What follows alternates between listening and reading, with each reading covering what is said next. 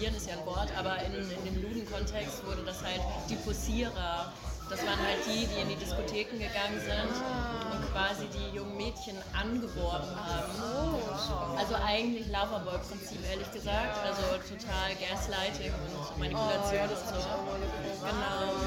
Und äh, die hieß halt Posierer. Und, mit diesen, und deswegen Pussy halt.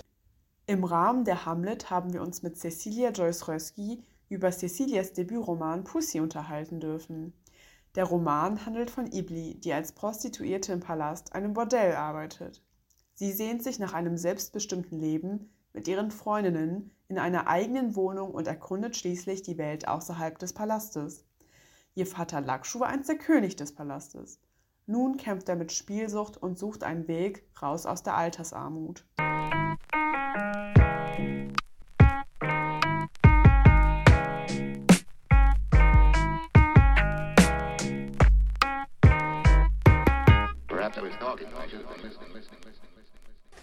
So, wir sitzen hier jetzt mit Cecilia, kurz vor der Hamlet ein paar Stunden in einem gemütlichen Café. Ja, schön, dass du da bist. Ja, hallo. Und wir reden über Cecilias Roman ähm, Pussy. Genau. Und ähm, da kommt dann auch schon meine erste Frage. Das, der Titel hat ja allein schon so mit der gesamten Sprache des Romans zu tun. Und da würde mich total interessieren, wie hast du die Sprache entwickelt und ähm, wieso hast du überhaupt so eine äh, interessante Sprache entwickelt? Ja. Ich glaube, das ist so ein bisschen entstanden, als ich versucht habe, für Ibli ist das ja vor allem, mhm. also in dem Erzählstrang von Ibli, eine Stimme für Ibli zu finden. Und ich habe da sehr viel rumprobiert am Anfang und verschiedene Sachen ausprobiert und mich irgendwie so ein bisschen eingefühlt. Ähm, und dann ist das so ein bisschen entstanden, ehrlich gesagt. Also oh. es ist jetzt nicht so, dass ich mich hingesetzt habe und gesagt habe, okay, äh, ich möchte da jetzt ganz viele so komische Wörter reinhauen, sondern das ist eher so beim Schreiben passiert. Mhm. Also du hast dich ja auch schon so an an, also an englischen Wörtern so ein bisschen orientiert. Mhm. Ähm, war das so dein einziger ähm, Stichpunkt oder so? Oder hattest du noch so andere Sachen, wo du ein bisschen geguckt hast, wie du das dann. Naja, bei ähm, Adonis zum Beispiel, das ist ja, ah, ja, kein englisches Wort. Da ist es vielleicht ja so eine, so eine mythische Figur. Mhm. Ähm, genau, aber sonst sind es ja genau vor allem englische Wörter, das stimmt. Oh, ja, okay, spannend. Ähm, und ja, genau, es, ist ja, es geht ja sehr viel um dieses Bordellmilieu und mhm. also es ist ja so ein zentraler Punkt. Wie kam dir überhaupt so die Idee, ähm, ja, dieses Thema überhaupt auszuwählen? Also wieso hast du es ausgewählt? Also es war nicht so, dass ich dachte, ich möchte jetzt ein Buch schreiben und äh, ich suche mir jetzt ein Thema und das ist jetzt Sexarbeit, ähm, sondern es ist eher so, dass ich ähm, familiär schon früh damit in Berührung gekommen bin, weil äh, mein Großvater in den 80ern bekannter Lude auf St. Pauli war und äh, in einem sogenannten Ludenkartell war. Ähm, und ja auch irgendwie so in Boulevardpresse und sowas bekannt.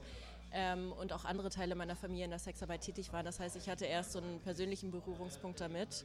Ähm, und erst später, als ich dann am Literaturinstitut studiert habe und bei einem Rechercheseminar, glaube ich, bei Olga Krasnova war, ähm, da habe ich dann das als literarische Recherche sozusagen vorgestellt, dass ich mich damit mehr befassen möchte, auch auf literarischer Ebene. Aber vorher war eher so die persönliche Auseinandersetzung und nicht irgendwie mich darüber zu informieren und so weiter. Ah, total spannend. Ja, genau, du redest, äh, sprichst ja auch gerade schon die Recherche an. Wie, wie hast du das, wie bist du das angegangen? Also was waren so die Prozesse bei der Recherche?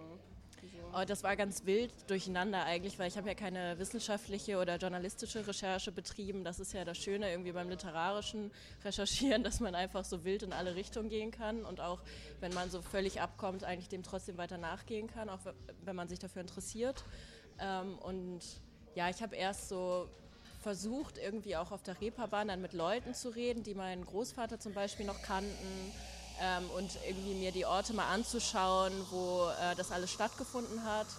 Ähm, aber ich kam mir auch so schnell so voyeuristisch vor.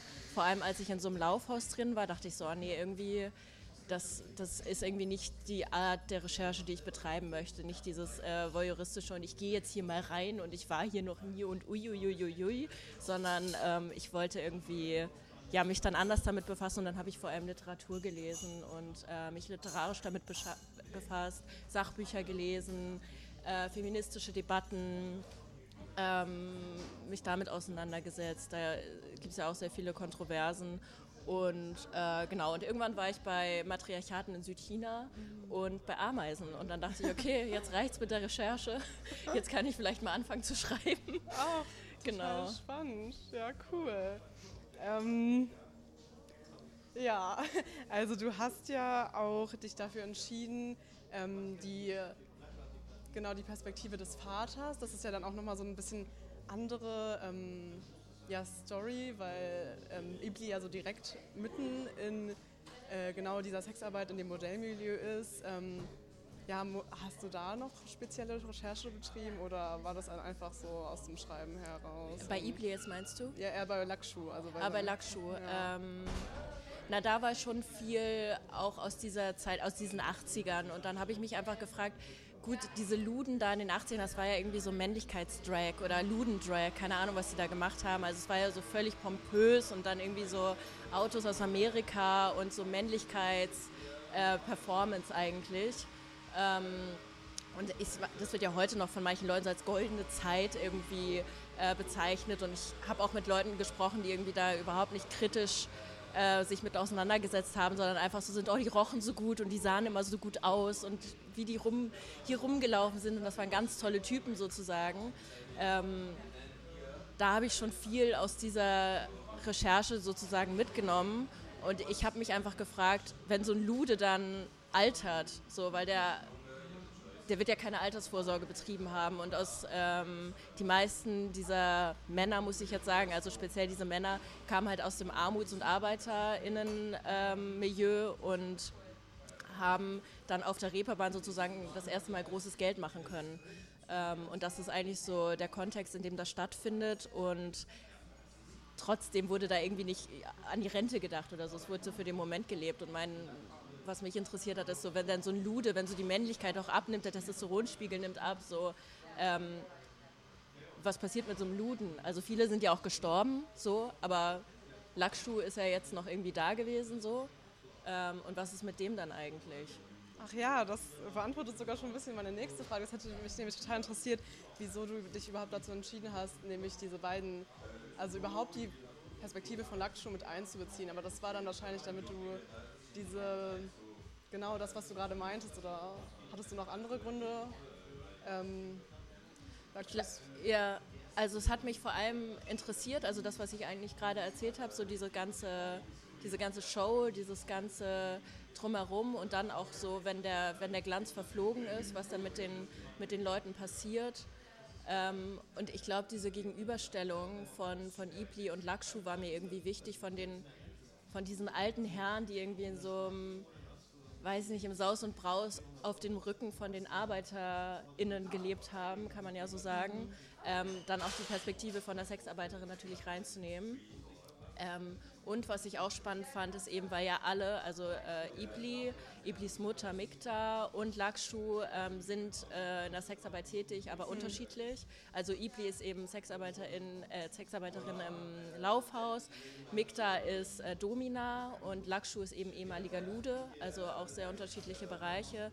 Ähm, und ich glaube, ich fand es spannend dann auch zu sagen, okay, man kennt ja irgendwie so Handwerkerfamilien, so das liegt in der Familie. Äh, irgendwie schon mein Urgroßvater war Elektriker sozusagen. Und äh, solche Geschichten gibt es aber zum Beispiel nicht in der Sexarbeit. Ähm.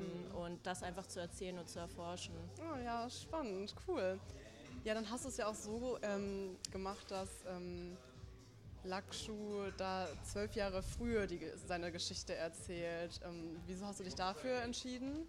Also ähm, weil er da noch gelebt hat. Ja. Und jetzt muss okay, ich spoilern, ja. ja Aber weil er halt, ja, also ja. später wäre schwierig gewesen. Ja, Aber ich okay. fand eben auch die Perspektive spannend, dass Ibli eben noch ein Kind ist mhm. ähm, und eher so eine Randfigur in dem Erzählstrang. Also sie kommt halt vor, aber es ist jetzt nicht so zentral, würde ich sagen, die Beziehung zwischen den beiden. Sie findet eher so am Rande statt.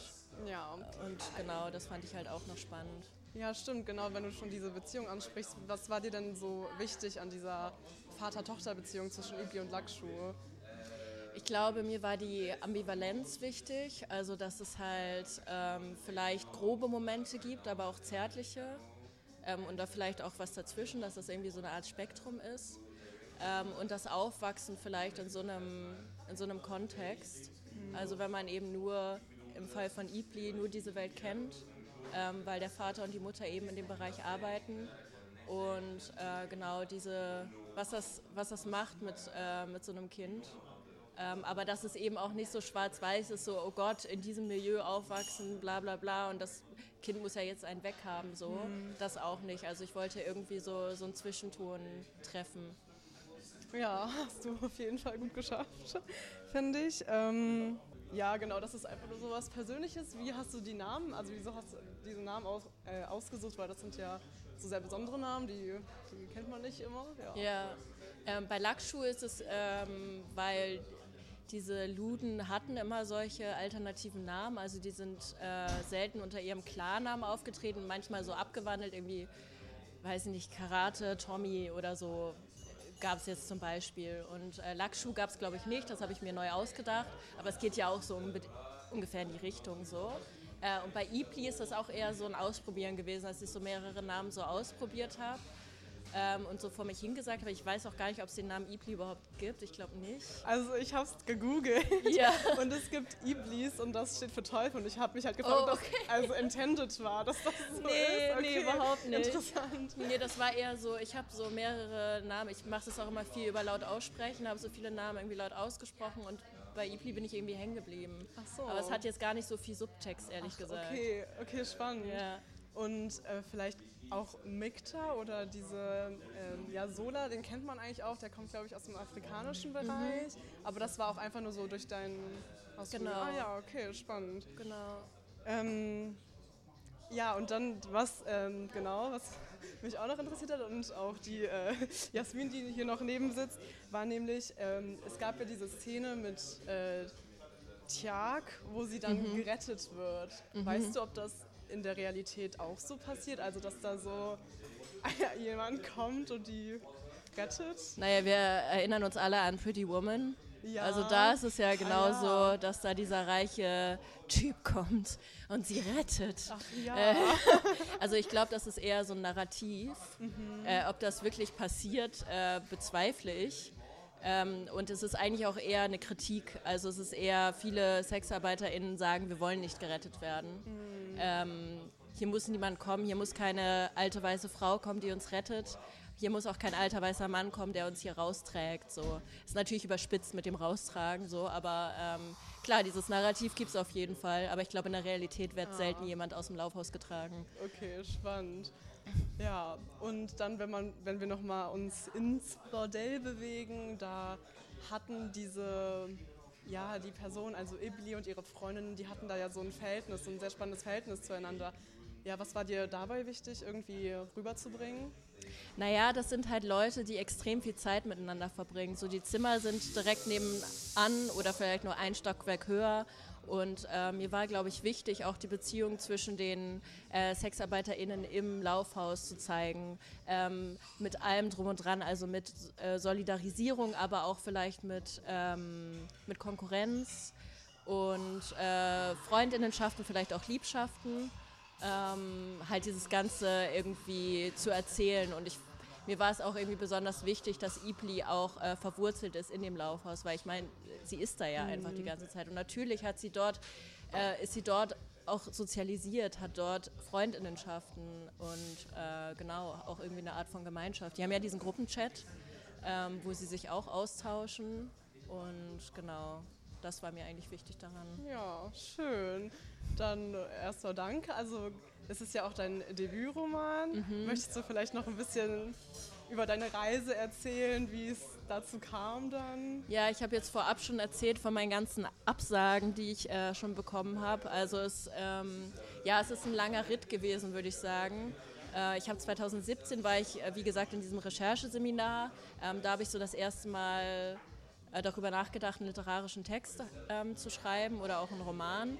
Ähm, ja, und jetzt haben wir schon 2023, so da sehen wir schon, wie lange das alles dauert. Klar, ich habe jetzt nicht irgendwie ähm, jeden Tag acht Stunden geschrieben, so das geht ja auch mit Lohnarbeit und äh, ich habe ja auch noch studiert, geht das ja gar nicht. Aber ähm, Genau, ich habe halt immer mal wieder geschrieben, Stipendien haben viel geholfen. Also wenn ich mal äh, wirklich drei Monate Zeit hatte, ähm, nur zu schreiben und halt nicht Lohnarbeiten musste, weil ich von irgendwem Geld bekommen habe, so das ist einfach schon ein krasses Privileg. Ähm, und ja, und dann ging es irgendwie über eine Agentur, ähm, über meine Agentin Maike Herrmann, die mir sehr viel geholfen hat, das Manuskript irgendwie an Verlage zu bringen, beziehungsweise an den Verlag, an Hoffmann und Kampe. Und vorher hatte ich aber auch sehr viel mit Absagen zu tun. Also ich habe, ja, also es ist nicht so linear, wie man sich das vielleicht vorstellt, sondern äh, man braucht irgendwie viel Durchhaltevermögen oder ich brauchte viel Durchhaltevermögen. Und ähm, ja, aber ich bin jetzt irgendwie voll froh, dass der Text draußen ist und äh, ich auf Lesung gehen kann. Da, also da freue ich mich einfach voll. Ja, genau. Also auf jeden Fall herzlichen Glückwunsch dafür. Danke. Und danke, dass du dir so die Zeit für uns genommen hast. Und Gerne. Ja, viel Glück auf der Hamlet noch. Ja, danke. Okay, ja. Dann. Tschüssi.